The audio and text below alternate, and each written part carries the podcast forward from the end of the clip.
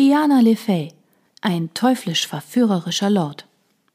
Kapitel 1 London, England 1811 Teufel nochmal, das war verdammt knapp.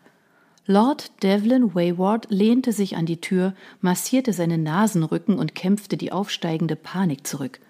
Zum ersten Mal seit vielen Jahren betete er darum, dass St. Peters gleich gehen würde und seine Tochter mit sich nahm die sich scheinbar spielerisch wie eine Seepocke in einem Schiffsrumpf an seine Fersen geheftet hatte.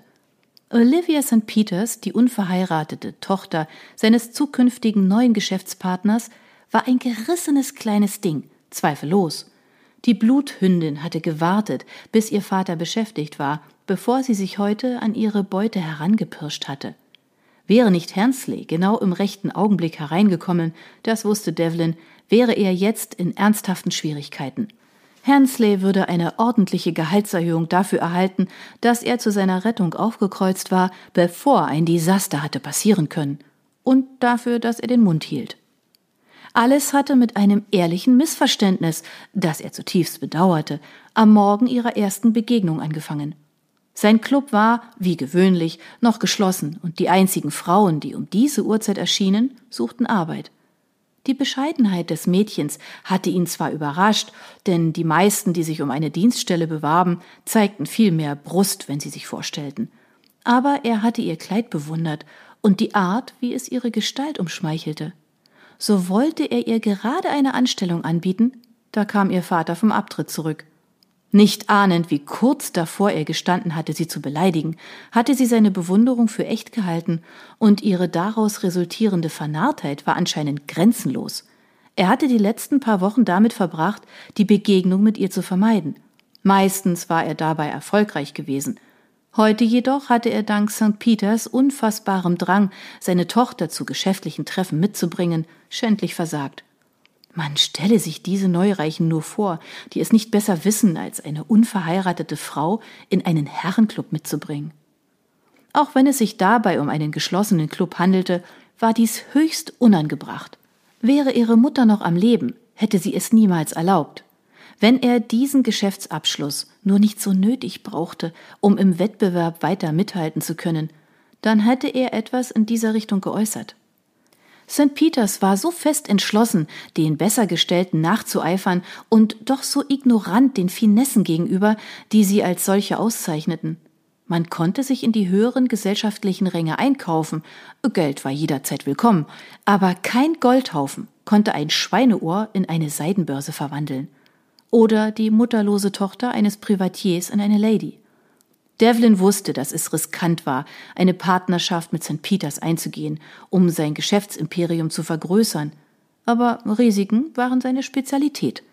Trotz seines schlichten Hintergrunds war der Mann in allem, was er anpackte, äußerst erfolgreich.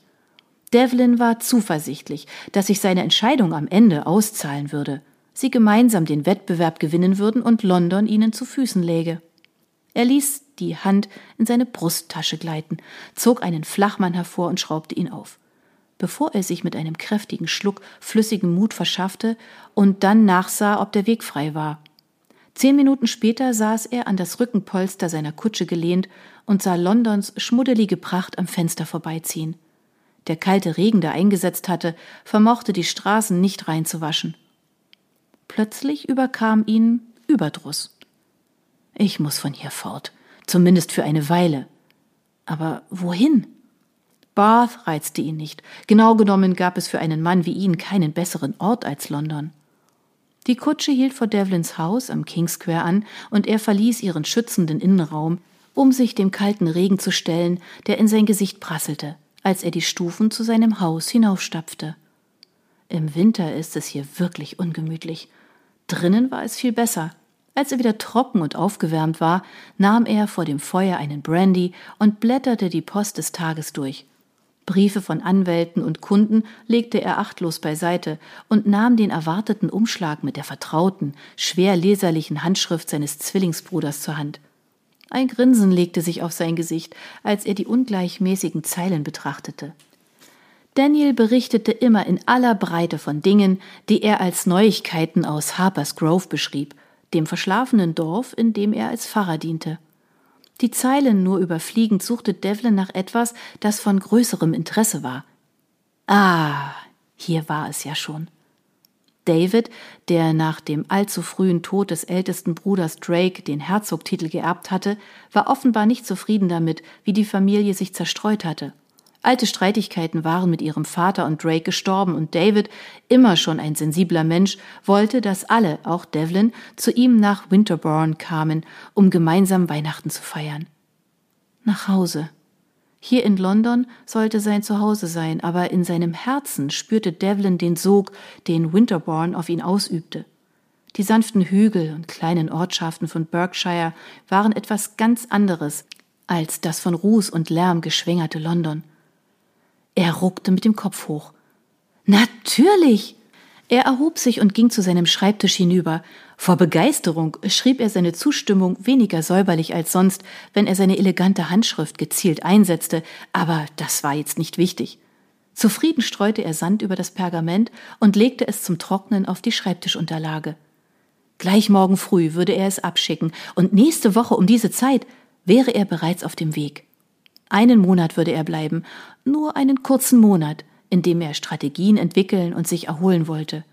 Es wäre ein willkommenes Atemschöpfen, und danach würde er zweifellos dafür sterben, wieder nach London zurückzukehren. Und wenn David ihn nicht so lange ertragen konnte, würde St. Danny ihn sicherlich im Pfarrhaus beherbergen. St. Peters konnte sich in seiner Abwesenheit um die Clubs kümmern. Er würde es Probezeit nennen.